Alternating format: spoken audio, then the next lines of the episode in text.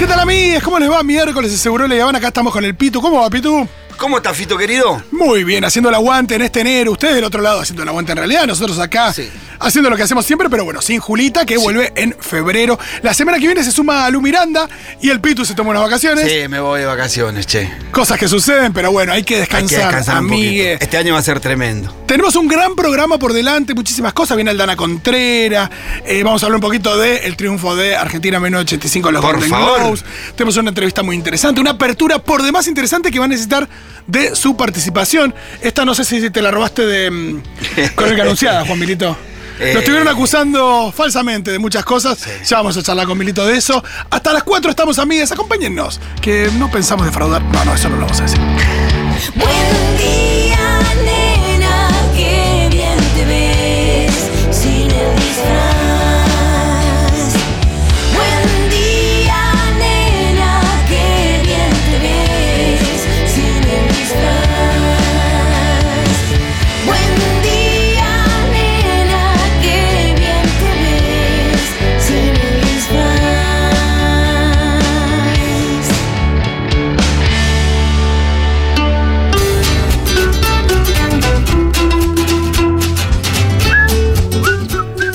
estamos. Bueno, todos los días cuando levantamos la cabeza y vemos la tele, aparece una nueva jornada del juicio del crimen de Fernando Sí. Sosa. Todos los días con novedades. Eh, de lo que se habla mucho es de lo que está sucediendo entre ellos. Parecería que Sí. hay una cosa ahí que se rompió porque... eh, Era de no, esperarse. No, desde la opinión pública, desde mm, también la acusación y demás, vemos que hay una idea de, de todos en la misma, ¿no? Y bueno, probablemente haya varios de los acusados que no se sienten en la misma. Sí. Que Lo que Thompson, que Pertos, que alguno más. Entonces. eh, eventualmente esto iba a suceder, que y- se quieran y- despegar un poco de, de- de- de una misma cosa, ¿no? Y también saben, creo yo, tanto el abogado como algunos de ellos, que es muy difícil probar eh, que todos estaban en la misma. Una cosa es lo que uno piensa, sus- los sentimientos de uno, lo que quisiera uno que ocurriera. Sí. Ahora, después uno, en materia de leyes, eh, se rige por algunas reglas. ¿No? Y me parece que. Y, y- y su- y- y fundamentalmente hay que probar. Ellos no tienen que probar nada. El Estado Hay que tiene probar que la probar culpabilidad. que ellos hicieron, que ellos se organizaron, que ellos todos juntos estaban de acuerdo en matar y un montón de cosas para poder condenarnos a toda la misma pena, que es, es difícil después de mostrar en el expediente, como dicen los abogados, ¿no? No son, no son cosas tan sencillas. Yo creo que sabiendo esto, eh, me parece que se debilita la estrategia del abogado de que ninguno declare. Porque creo, como lo dijimos el otro Sí. día, la única manera de diferenciarse uno de otro en- entre ellos es declarando y diciendo cada uno qué hizo y qué no hizo o intentar a través de esa declaración despegarse. Porque lo que voy a decir que seguramente que el que estaba filmando se siente menos culpable que el que le dio la patada en la cabeza y lo mató. Sí, o el que estaba impidiendo que, que está- a Fernando, que por supuesto que es un partícipe necesario, digo, que es que, Sí. que, que es y nosotros de queremos decir que tiene que ser condenado a tal o tal manera. No, no, No, tengo- eso no lo sabemos. No lo sabemos. Digo lo que a mí me parece. Para que esto sea justicia, hay que probar en el expediente la culpabilidad y cada cosa por la cual se lo condena. Si se lo va a condenar porque pre- premeditadamente se pusieron de acuerdo para matarlo, hay que probarlo. No, y si se demuestra eso, adelante. ¿Entendí? Claro, y si se demuestra, y sí que vayan. Y si no, que sea justo, que sea justicia, no venganza. Sí, sí, Porque sí. en realidad la venganza tampoco le va a devolver a la mamá y, y al papá de Fernando Fer- a Fernando. Eh, esto es una reparación mínima que No, va a recibir. no. ¿Qué, qué reparación puede recibir una familia, unos padres que perdieron a sus hijos? No, saber que por lo menos, eso. saber que por lo menos viven en un país con una justicia que eh, condena esas situaciones y que esa condena puede ser ejemplar para que no vuelvan a suceder casos similares. Aunque es verdad que estamos viendo, no, en verano siempre vemos. Sí, eh, bueno. situaciones de eh, golpizas también muy desiguales. Hoy vi a la mañana en C5N una golpiza, se ve que era en una localidad del conurbano, hasta la salida también de un baile, 10 pibes pegándole a uno, que no lo mataron por casualidad. Sí. Y no eran chetos los No, que le estaban no. pegando al otro, eran pibes más característicos de mis barrios, de los barrios como en el que vivo yo, con gorrita, equipo de gimnasia, te das cuenta que era un barrio, una villa, un barrio popular.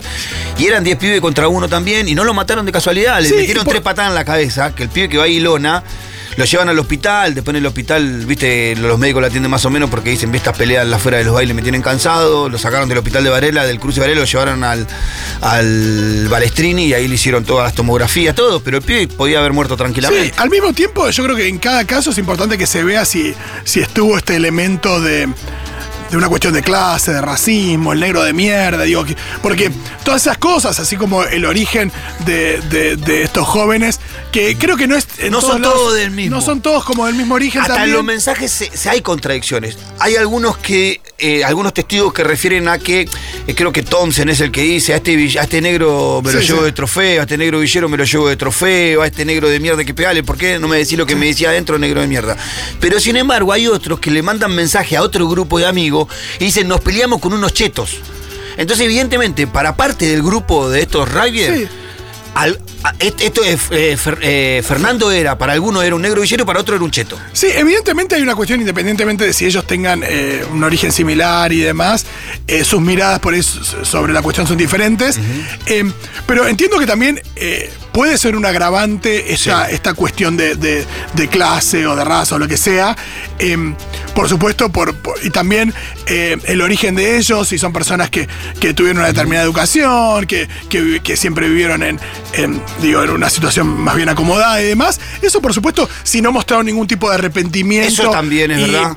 Y Sí, no, sí, acá hay y no dijeron nada durante el juicio, si no declaran. Todo eso puede ser un agravante y no me parece mal que lo así lo sea. Un agravante a la hora de una condena y demás, no a la hora de su culpabilidad. Sí, Lo que no fue, y estoy de acuerdo con Sofía, fue una muerte accidental. No, no, No, fue una muerte está accidental. clarísimo. Eso- y también ellos se muere ten- porque- porque estos ellos- tipos hicieron lo que hicieron. Claro, y también ellos duda. tendrían que, que haber preveído que podían matar a alguien con esa Por acción. supuesto. Evidentemente este grupo repetía estas acciones, como vos bien dijiste afuera del aire, que te escuché recién, Fito, que Lo repetía, lo hacía todo el tiempo, hay- era una un- práctica hay un- normal para hay ellos. un tweet o no sé qué, de- no sé si es Pertosi o alguno que dice: tres, tres días seguidos nos venimos peleando, si no te peleas no es una salida. Claro, bueno, eso está bien y está bien que le caigan con el peso de justicia. Ahora, de ahí a que se pusieron de acuerdo, o, o a- de esta situación a probar en el expediente que se pusieron de acuerdo todos los que estaban ahí para matar a Fernando, hay un paso largo. Nada más digo eso.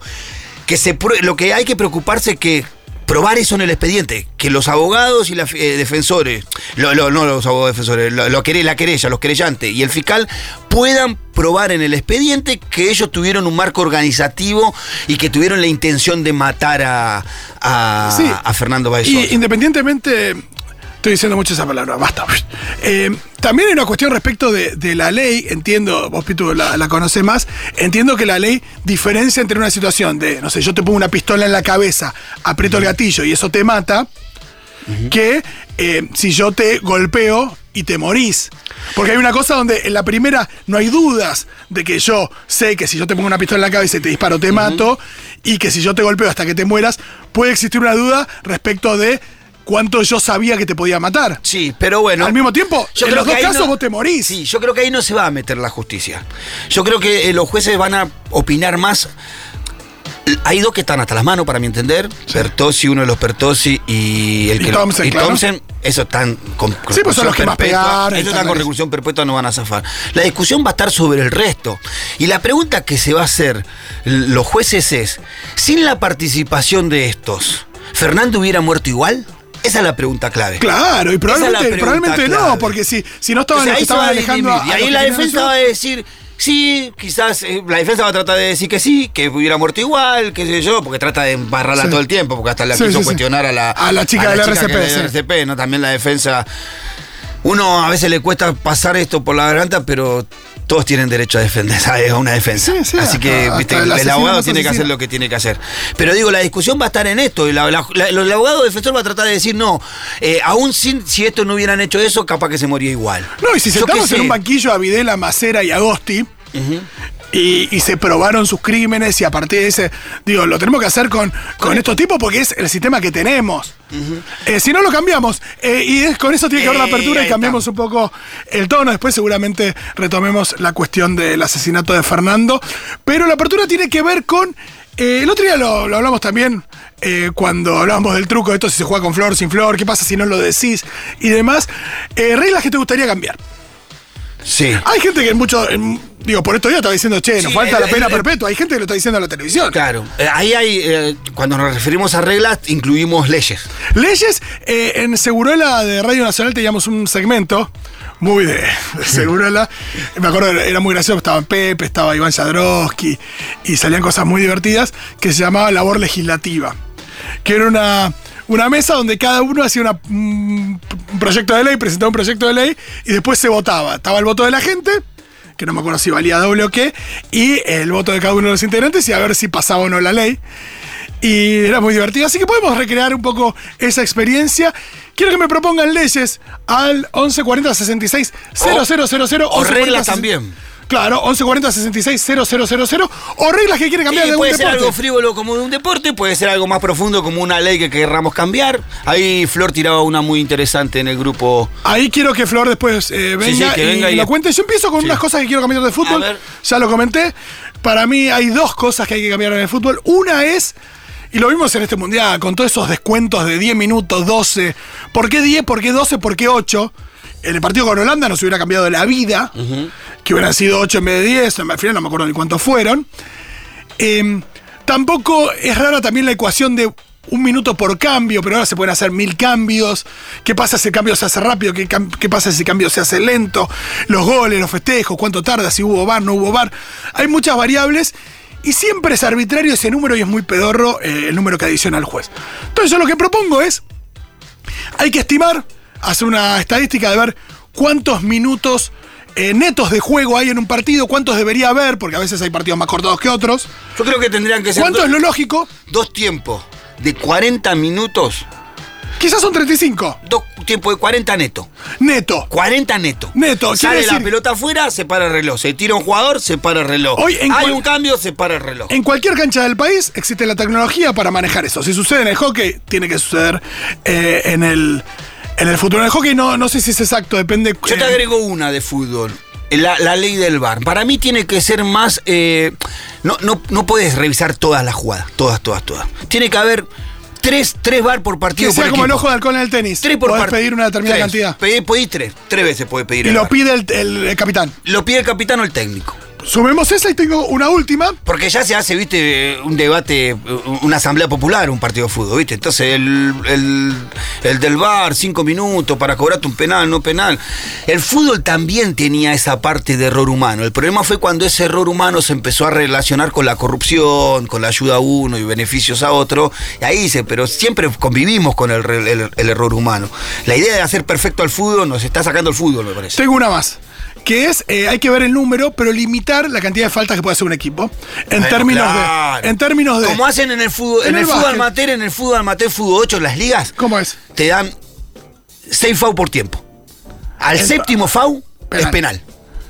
Bueno, algo así. Podría ser en vez de un penal eh, de ejecutado de los 12 pasos, eh, la modificación, un penal australiano, por ejemplo. Y eso ya es raro porque empezás a ver cosas que no estás acostumbrado a ver en el juego, como estos penales pero que darle una vez un en la penal cada seis- No, para- es mucho. es mucho, pero hay por algo eso- intermedio. Por eso, por ahí hay algo intermedio, por ahí son 10 faltas. O por ahí es que cada jugador puede cometer tres faltas y a la tercera es una amarilla. Entonces, los jugadores empiezan a repartir las faltas como pasa en el básquet. eh, porque si haces 6 o 5 es expulsión y a la mierda. Eh, de última, eh, está bien que empiecen a, a hacer faltas otros jugadores que se repartan. Que la amarilla tenga una condena por ahí mayor. Si hay un equipo que terminó con 10 amarillas un partido, que bueno, a la segunda amarilla no puede jugar el tercer partido, algo así. En hockey los echan dos minutos. Algo así para reducir. Perdón, Juan Milito, que vos sos bilardista, pero no, para. eh, va- al margen de la chicana, para reducir esto de, de apelar a la falta, que a veces Como cuando es una un- falta menor no es amarilla, y que la amarilla por acumulación siempre es bastante burda. Es cuando un pibe pegó tres patadas y dice, bueno, amarilla. Pero me parece que debería ser un poco más riguroso para que haya más juego. Todo esto para que se juegue más. Mi- para defender a los Milito- habilidosos. Milito que es bilardista no está, en no está a favor Nada. de todo esto. Eh, sí, bueno, a, a mí me parece que haría un fútbol más ágil, un Sí. fútbol... Eso, menos especulativo. Hay veces que... Yo, eh, yo entiendo la contradicción que está viendo con, lo- con el tema de agregar los minutos que se agregan.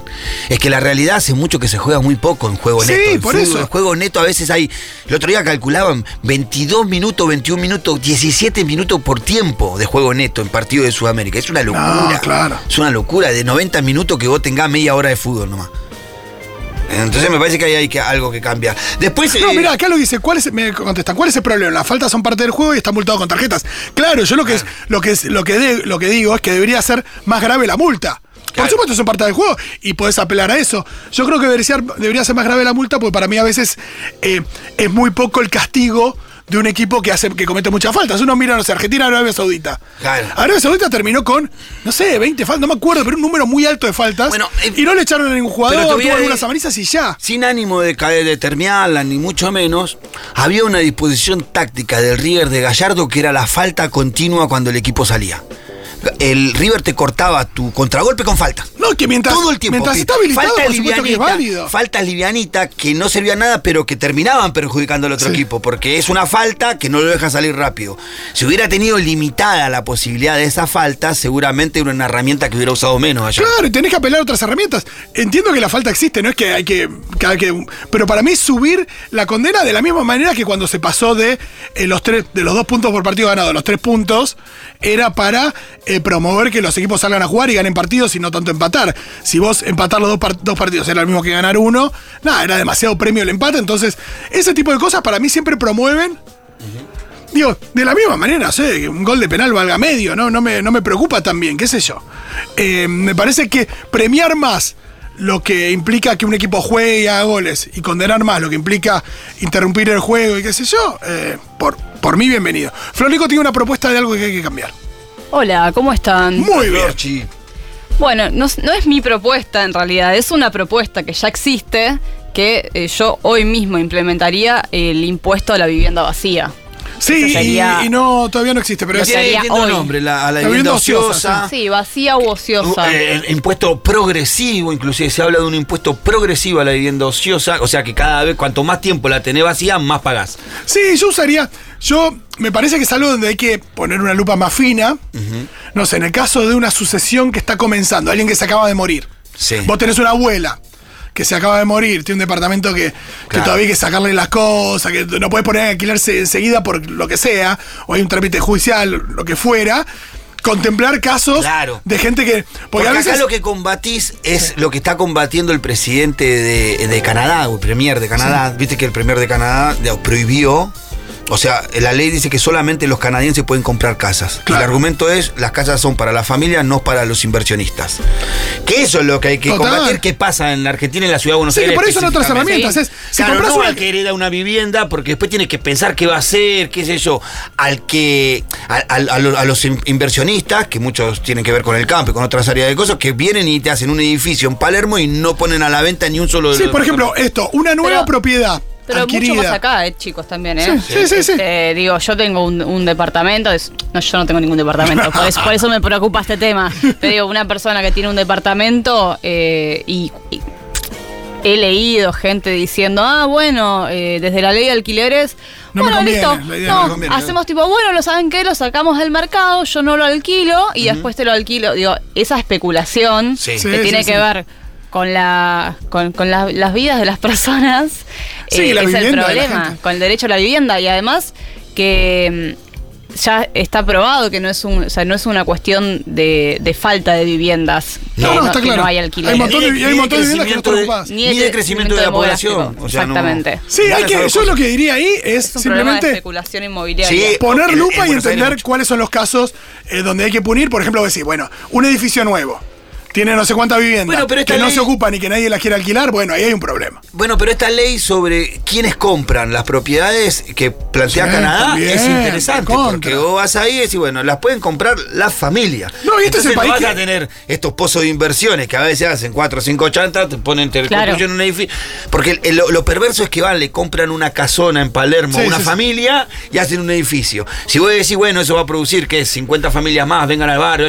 No, lo tienen ahí vacío. No, y al mismo tiempo después también pro- eh, produce problemas que están relacionados con eh, el agua corriente, digamos, Sí, donde antes Bueno, ahí vivían. está, ahí está Caballito. Bueno, donde antes vivían. totalmente colapsado. Donde antes vivían cuatro personas en una casona, cinco, seis personas, qué sé yo, si la casona era muy grande y la familia numerosa, eh, ahora viven, no sé, por lo menos 50 personas, Sí. pero con las mismas condiciones. Entonces ahí tenemos los cortes de luz, tenemos los problemas de agua, De cloacas. de, cloacas, de un montón de Todo. cosas. sí, en Caballito hay todos esos Yo en problemas. estos casos siempre pienso en que hay que hacerlo, pero hay que ser muy atento a las excepciones. Eh, por ejemplo, también cuando dicen, bueno, para tal barrio va un aumento de tanto. Y es verdad que hay barrios más bien eh, pudientes donde quedó gente que o que no tiene altos ingresos o jubilados con la mínima, que sí, tiene un departamento en Belgrano, pero es un departamento chiquito y tiene y le cobra la mínima y, y qué sé yo, y con las expensas ya se le va. Y es verdad que hay casos donde hay gente que tiene Son casos muy minoritarios. a Sí, sí, por eso, por eso. Por eso hay que, hay, como que hay, hay que hacer avanzar. un poco- y- claro. hay que avanzar y después ir mirando a- con lupa para no perjudicar a gente que, que, que tiene, que, que no tiene mucho, ¿no? Pero acá nos dicen, por ejemplo, tiene que estar relacionada la cantidad de inmuebles que están en cabeza del Claro, titular. sí, Recontra. recontra, recontra. Dicen ambas, una misma persona tiene nueve departamentos vacíos y la especulación es obvia, por claro, supuesto. más bien. Acá hay otro más, eh, bueno, hay algunos sobre... Hay, para mí hay que controlar, eh, no sé qué dice, AIR, no sé qué dijo, porque los, eh, los alquilan para turistas. No, hay que cuidar, así, quieren controlar los Airbnb porque los Ah. alquilan para turistas y eh, obviamente Claro, es un negocio- atenta contra la oferta y además eh, se- está dolarizado. Sí, no, y eso muchas veces eh, está es informal. Sí, sí, sí, sí. Igual no, no sé bien cómo es con la aplicación porque ya hemos dicho, no tengo inmuebles, este, pero pero no sé, no sé cómo es en, en la formalidad.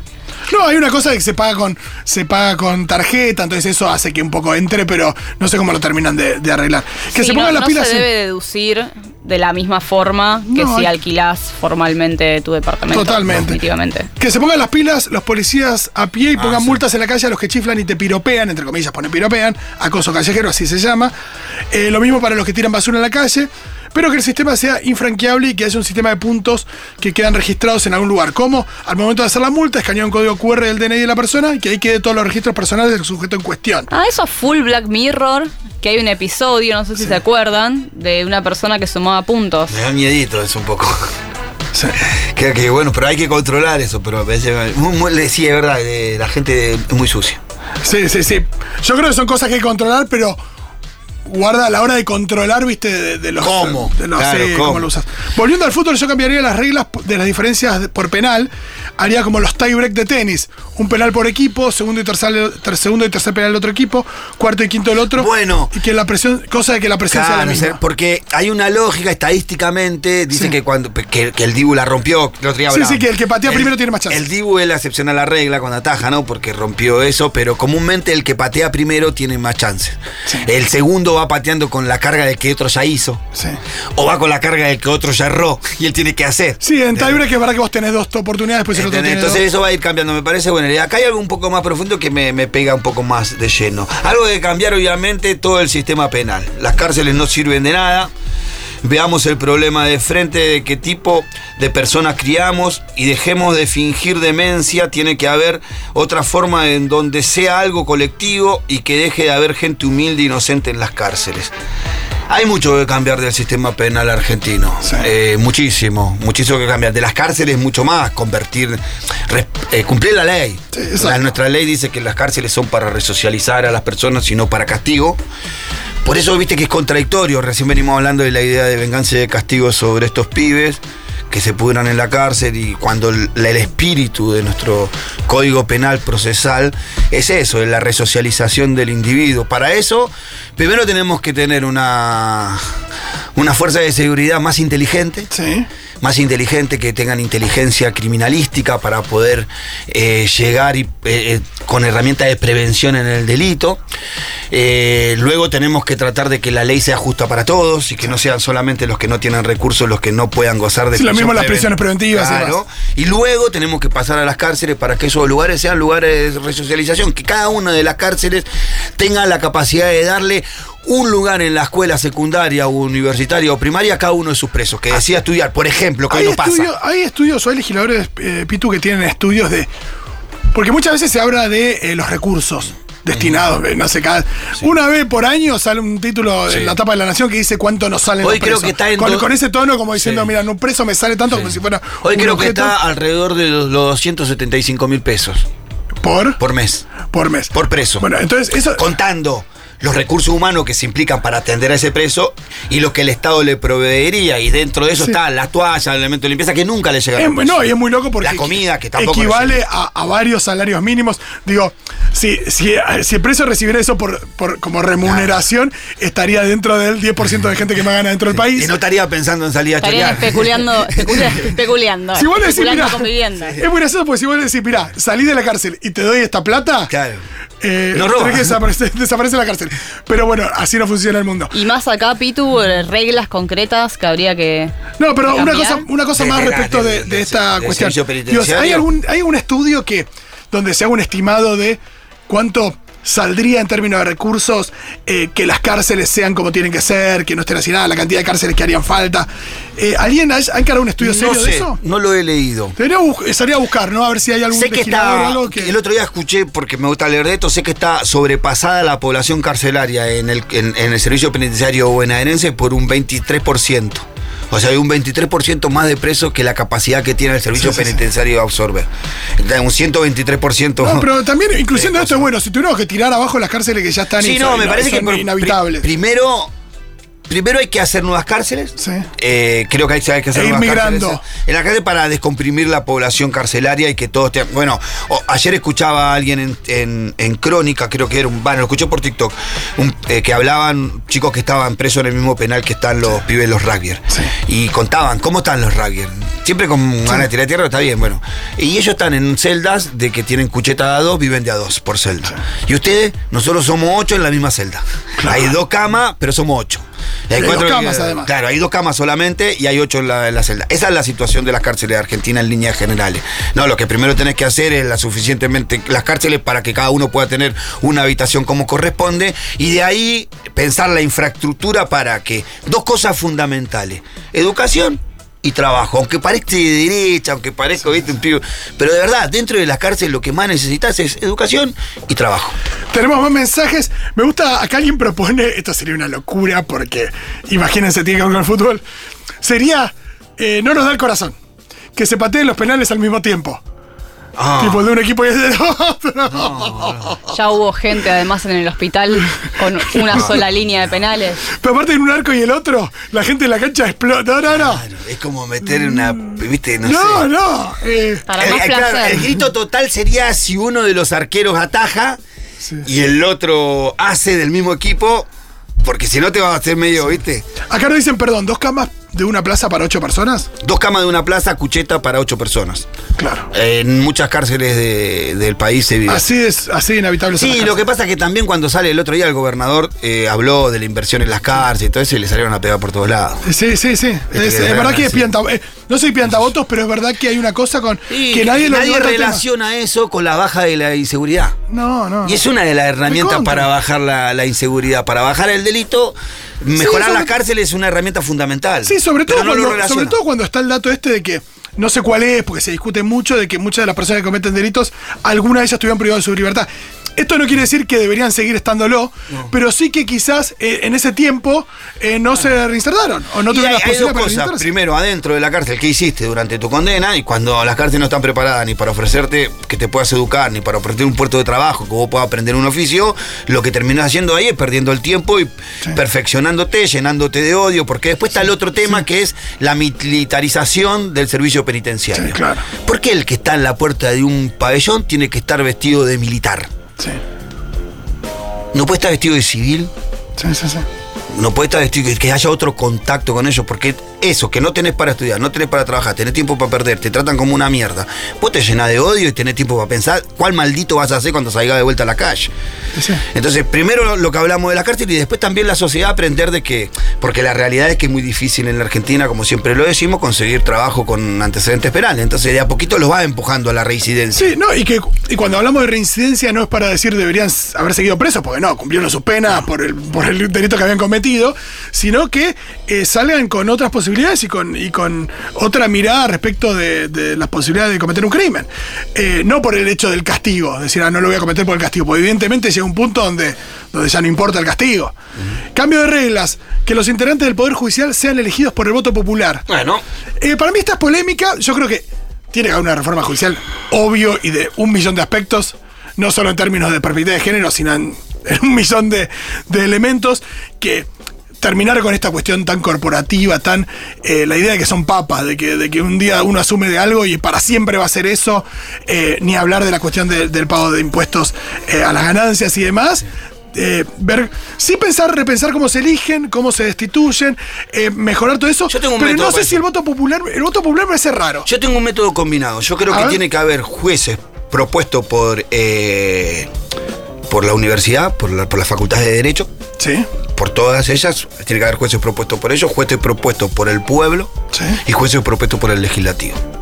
Una el ejecutivo no, el ejecutivo el El ejecutivo manda al sí, legislativo para que se legislativo, termine para- para el aprobar. ejecutivo. Pero creo que eso es eh, el- la parte académica, proponer Sí, sí. sus mejores cuadros académicos. Che, nosotros, las universidades, decimos que estos tres tipos Sí. están aptos para ser jueces que van a cumplir bien su tarea. El pueblo votar a alguno de ellos y ahí, ahí conformar una Corte Suprema con los jueces que salen de esos ámbitos. Ah, y vos ahí, esto lo decís para la Suprema. Para la Suprema Corte de Justicia. Está, no para jueces en general. No, después ahí habría que ver. Porque vos decís esos jueces de diferentes instancias que yo. Puede ser el mismo método para jueces de primera. Lo que pasa es que ponerte a, a- a votar el reemplazante del juzgado 22, lo Por contravencional, hecho un quilombo, porque hay miles de jueces. No, y, y aparte es, eh, qué sé yo, van a hacer campaña esos jueces, ¿cómo es la campaña? Claro. Te prometo que no te defraudar. Claro, ¿quién Voy a meter en cana, voy a hacer cumplir la ley. ¿Cuánto saldría esa campaña y quién tendría los recursos para esa campaña también? No, Hay que acompaña la boleta del frente de todo. No sé, sería raro, por eso me, me hace Sí, ruido. se politizaría también un poco eso. Porque Sí, no cada sé si espacio en político tendría lugares. sus candidatos. No, y claro, y entonces, ¿qué quiere decir? Que si el- pasó con la escuela de abogados ahora. Sería más vez. evidente que nunca. No, por eso, pero entonces si, si, no sé, en las legislativas de hace dos años, entonces hubieran sido más jueces ganaban, eh, había un reemplazo de jueces mano dura porque el PRO o a todo Junto por el Cambio le fue mejor. Tiene que ser así, o sea, es raro, qué sé yo. Eh, a ver qué más. Que la ley que limite en un monto fijo eh, e igual para las campañas políticas, no puede haber aportes privados de ningún partido. Ahí hay laburo, el tema es que no se cumple, ¿no? Me parece que no es el problema de la ley. Por ahí no lo tengo del todo claro. Hola chicos, en el caso de los Rutgers pienso que la pena, bueno acá es una opinión sobre eso, no sé si cuestiones de cambiar, no debería ser solo cárcel, ah no, sí tiene que ver con cambiar, ya sea pocos años para algunos y más para otros, sino que las familias de esos chicos sean instruidas psicológicamente a largo plazo, principalmente por lo que pasó y por lo que les toque seguir, educar obligatoriamente en estos casos a los adultos responsables. Sí. Sí, me parece que no, no hay una instancia. Sí hay, por supuesto, apoyo psicológico para la familia de la víctima, pero no para la familia de los responsables. No apoyo, sino eh, una suerte de. Sí, de- pero que ahí está también un poco de. Yo te puedo asegurar de que yo cometí delito, terminé en una cárcel. Y mi vieja me crió bien, loco. Sí, acá hay casos y el casos. mal aprendido casos- fui yo. Sí, sí, sí. Lo mal aprendido fui yo. No, y si hay una cuestión cultural, estos pibes heredaron una cuestión de clase de los padres y del club. Digo, toda la sociedad tiene que corregir Porque eso es esas muy cuestiones. difícil Por eso se habla. Me parece bien que se hable de lo que pasa en los clubes de rugby, lo que pasa en las escuelas, lo que pasa eh, en los diferentes ámbitos donde estos pibes se, se crecen eh, y que estos casos, si bien no puedan reparar nada. Sí, por no ahí pueden- pensar qué nos pasa como sociedad que las nuevas generaciones vienen cada vez más violentas. Sí. No sé si es un problema de un, de un grupo de padres. Pensé que es un problema mucho más colectivo lo que nos está pasando. Sí, no son estos padres, porque aparte Los es algo que pasa en vienen todos más lados. violentos, los pibes vienen Sí, más viene violentos. más, y lo charlamos con Florico antes, ¿Más viene más. o más, eh, o, o también nosotros tam- hemos cambiado un montón las reglas de cómo vemos las cosas. Entonces quizás la- Nos no sorprende más, puede sí, ser. lo vemos más Y por ahí uno está más viejo. Sí, no, y yo lo que creo también eh, respecto del culto al cuerpo y al, y al estado físico y demás, me parece que ahora eh, hay otro, otra, otra búsqueda. De, de- no sé, vos mirabas un rugby de hace 30 años y un rugby de hoy, y el rugby de hoy es una especie de máquina de matar que el rugby Sí, de hace es lo que 30 años no, no fuera del aire, que decíamos, o sea, o- hoy en día hay una serie de tecnologías que Claro. perfeccionan el cuerpo y que además eso lo Sí, avanzó. Que Messi esté jugando al nivel que está jugando tiene que ver con eso. no y que además ¿Cómo- cómo cambió digo, para- Sí, sí, sí. ha- hacen eso, hacen que, que, que sean que rindan mucho más, muy jóvenes y Desarrollen veces- más, más Sí, rápido. y si además son más violentos, eso implica que la violencia que, que producen es, es mucho. Sí, que no, que, eh, que también un poco decir que los jóvenes vienen más violentos. Creo que la sociedad en su Sí, conjunto. la sociedad, por ahí supuesto. ya metemos el discurso de odio y la Totalmente. violencia. Ahí lo tenemos a Esper diciendo para estos balas No, o y- cosas. sí, sí. Todo eso va, todo tiene que ver con todo. No, y estos jóvenes que crecen, eh, que crecen escuchando a, a Milei, Claro. que crecen escuchando que este país no tiene destino, que no, que no tiene, que tenemos un país de mierda, mierda, que hay que irse a la mierda, que es culpa de los negros planeros, y empiezan a cargar de y que vos no tenés posibilidades porque un pibe cobra un plan, y qué sé yo, eh, y bueno, se, se va Y es- cargando lo que se va Es cargando. muy raro también el cauce que, que ha tomado la violencia, ¿no? Porque el- la violencia, el enojo, en un punto pueden ser motores, por ejemplo, no sé, las resistencias Sí, culturales, claro. Digo, pueden ser motores eh, creativos, interesantes cuando están bien canalizados, pero que hoy en día la rebeldía y la... eh, digamos, lo, lo, anar- lo anárquico, entre comillas, sea mi ley, Claro. que es un tipo Claro, porque ahí entra que la falla por claro. cualquier Sí. lado, que hace agua Claro, pero por ahí, ahí todos entra la diferencia entre lo- la bronca y el odio. Digamos, lo que me parece que lo que te motoriza Claro. más que el, que el odio es la bronca. Digo, sobre mi ley de repente ¿no? para un adolescente es un punk. Y Sí, vos sí. decís, pero ¿cómo No, puede claro, ser? sí. ¿En qué momento? Sí, no es antisistema, es pro sistema. Lo que pasa es que Totalmente. tiene como el dibujo del antisistema. Pero tiene esa, esa, esa impronta, esa forma de hablar, esa, esta cuestión de medio yo hago lo que quiero en cualquier ámbito, que un poco a, lo- a la- a un adolescente le resulta que- Sí, y hoy el hay un progresismo y la izquierda no lo tienen. Sí, que hay No. una, una visión de la, de, la, de la juventud sobre la, for- la frontalidad. Viste que es media rara, porque, viste, como bueno, yo, soy frontal, yo soy sincero, y como que eso habilita a decir una, una, un- una banda de gansadas, y una parte de, la juventud le pone un, un paño de piedad diciendo, no, bueno, es frontal, es sincero. Pasa con Milei, pasa con los extremos, pasa con Alfa en Gran Hermano. Hay leyes para todo tipo. Acá proponen una ley eh, para que Taylor Swift toque en River. Que la obliga a Taylor Swift a tocar en River. Acá hay una que también me gusta. Eh, mi norma, eliminar el transporte individual, que todo el transporte sea Ay, público. esa me encanta. Esa para la No, ciudad. salvo la bici. Salvo la bici y después habría que ajustar un poquito más el transporte en la ciudad. El de auto individual, vos decís. Sí. Sí, hay, hay ciudades donde, donde hay carriles para, para gente con un auto, porque con, perdón, una persona por auto para gente Se que tiene intentó, más. se intentó en la Arge- me acuerdo de esa, esa la de que te cobraban más barato el peaje si venías con el auto lleno, ¿te acordás? Sí, sí, sí. Era, Para pero mí- no, no resultó. En esa línea, eh, no, no regar más con agua potable en la vereda. Bueno, Sí, alguna vez lo charlamos con Quique. Viale eh, y dijo que en algún punto ese, ese agua, ese agua, vuelve. El tema, es que, el tema es que es potable, pero que ese agua no es agua que. No es el no, problema. como el agua contaminada. Ok, recircula. Recircula, pero eh, sí es verdad que es agua potable y debería ser otro sistema. Y, y todo el mundo regando a la mañana Ah, a, la misma vez. Es angustiante. Eh, Buen día. Futu, qué orgullo ser argenta. La verdad que muy orgullosa de ser una persona argentina y también de ser socia de la Futu, claro que sí, les amo. qué lindo mensaje. ¿Qué me dice la gente? ¿Hay mensaje de audio, Diego? Peor, yo prohibiría vivir de rentas. Es algo que no me entra en la cabeza cómo puede pasar. Same. Estamos Sí. en la misma línea. Ahí es difícil porque vos decís, si, si vos me conocés, un jubilado que su único ingreso, además de la mínima, es un monoambiente que alquila. Ah, y que- si fueran todos el señor Barriga, estaría bueno, pero no son todos como el señor Barriga. No, claro, es difícil Para mí hay- no, no es la mayoría, no son jubilados que viven de renta. No, y, y- de ninguna No, manera. pero yo creo que hay eh, una, la generación que hoy tiene eh, 70, 80, eh, vivió en una época donde no era tan difícil como ahora acceder a una vivienda y donde parte de su ahorro lo destinaron a otra vivienda y que hoy alquilan. Eh, yo creo que es un número. Eh, no se piensen en. Por supuesto que no es la mayoría de la gente.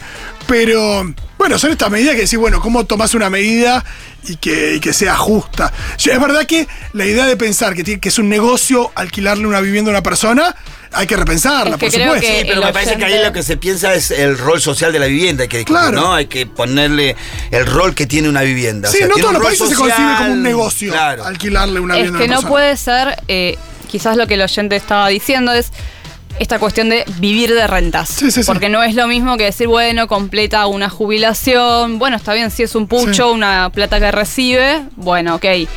Pero Sí, vivir que sea un- de rentas. que sea una forma de- de organizarse la vida, sí. eh, yo tengo la vida resuelta porque vivo de rentas, es otro, es otro cantar y es, es la mayoría.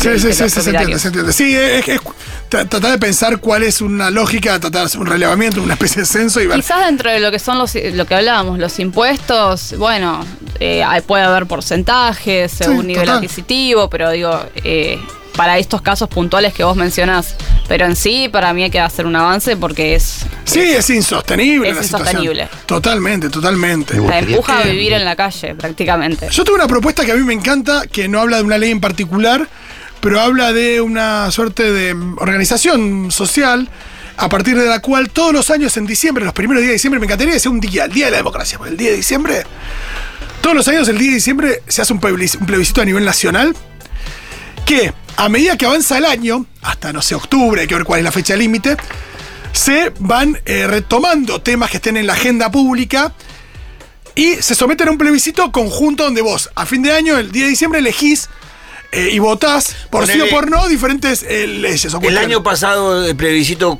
¿qué leyes conte- contendría? Eh, no sé, ¿De pensemos. humedales? Sí, hay que ver. Yo creo que depende el nivel de. de- hay algunas que, por ejemplo, el aborto, la ley de la interrupción del embarazo, me parece es algo que, que merecía también una cuestión de, bueno, ¿qué, qué pasa en la sociedad? ¿Qué pasa con la eutanasia? Con el cannabis de uso medicina, eh, medicinal y Recreativo. ahora. Como leyes que. Porque a veces la ley humedal es por ahí.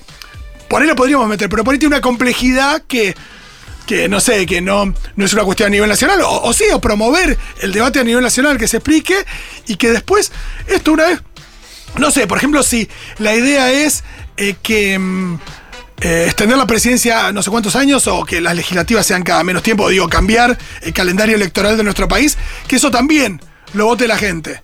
Eh, y que eso, a fin de año vos tenés ahí cuatro o cinco de leyes, y nada, es un día increíble, porque va todo el mundo a votar y después se resuelven un montón de leyes ese mismo día, mirando las elecciones, mirando los. Sí, sí, como el día de las elecciones que estamos. Pero a ver eh, si salen las leyes que vos querías y leyes es eso, que, que, Fiesta. que involucren a la gente. Alcohol cero al volante, por ejemplo, podría ser una. Pero, eh, ¿alcohol cero al volante no se implementó hace poco? No, está. eh, está. eh, la, la podían meter en extraordinarias. Exacto, tiene media sanción, ¿no? En provincia ya está. En provincia ya está. Por eso, una ley así, por ejemplo, ¿no? Eh, o la cuestión quizás de cómo se puede organizar la coparticipación, que es una, algo que vote todo el país. Eh, Que ahí la discusión es si es por población, por qué criterio. ¿Cuál se es el define. criterio? Igual es si verdad que ahí la provincia. participación pierde. No, es verdad que ahí la provincia de Buenos Aires hay que ver, es verdad. Eh, La pero de bueno. Buenos Aires todo. Hay que, ver 40% qué, de la hay que ver qué leyes o qué decisiones pueden entrar en este marco, pero yo creo que hay varias que sí. Y sería divertido tener una jornada donde. Aparte, acá nunca hay plebiscitos. Yo eso envidio a Uruguay, a Chile, que siempre tienen plebiscitos, o siempre o- hay plebiscitos famosos. Es verdad que son menos habitantes, pero. Sí, sería interesante. Una vez por año, pum, Más pum, pum. democracia. Che, acá hay alguien que quiere, hoy, 11 de enero, dice que debería ser feriado nacional en conmemoración al nacimiento de Carlos Lamona Jiménez, el mandamás. Quiere un feriado provincial ya. Me gustan estos, estas propuestas de ley medio falopitas. Eh, muy Si bien. queremos más de esas, manden de esas también, ¿eh? Que nos pusimos serios. Eh, a ver, a ver qué más nos llega. ¿Qué era acá? Eh, en la ciudad solo carritos de golf. Para trasladar a más de X kilómetros. En la ciudad, subte y trenes. Y así. Sobre transporte hablan. Me gusta. Una ley para limitar la cantidad de veces que Amorín muestre los pezones en la fiesta de Rock. Me gusta. Ahí, en esa es una cuestión de salubridad pública, ¿no? Me gusta. Hola, Seguroles. La que va es la jornada laboral de cuatro horas y los fines de semana Ay, de tres por días. favor, sí. Cortemos con el mandato Esa capitalista va, de la explotación disfrazada de productividad. Se- Mira, baj- bajar el- la cantidad de horas de trabajo puede resolver inclusive mucho mejor la cuestión del desempleo. A seis, no sé si a cuatro a seis. Sí, yo creo que cuatro Seis. es poco. Eh, sí me gusta lo de cuatro y tres días. Dos sí. turnos de seis, de seis horas diarios. Eh, o los que trabajan 24 serían cuatro, cuatro turnos diarios de, de- de seis horas. Qué Sí, esa sería una de las, de las mejores. ¿Cuántos puestos de trabajo más generaríamos con esa normativa, no? Uf, ni hablar. Bueno, muchas gracias por sus propuestas de leyes y cambios en reglas de deportes y demás. La que me mató es la de los penales al mismo tiempo. Esa tremenda, Angustia. tremenda. Eh, pero bueno, gracias. Pueden seguir mandando sus mensajes. Seguramente después tengamos otro ratito para pasarles. Vamos a escuchar una canción, ¿les parece?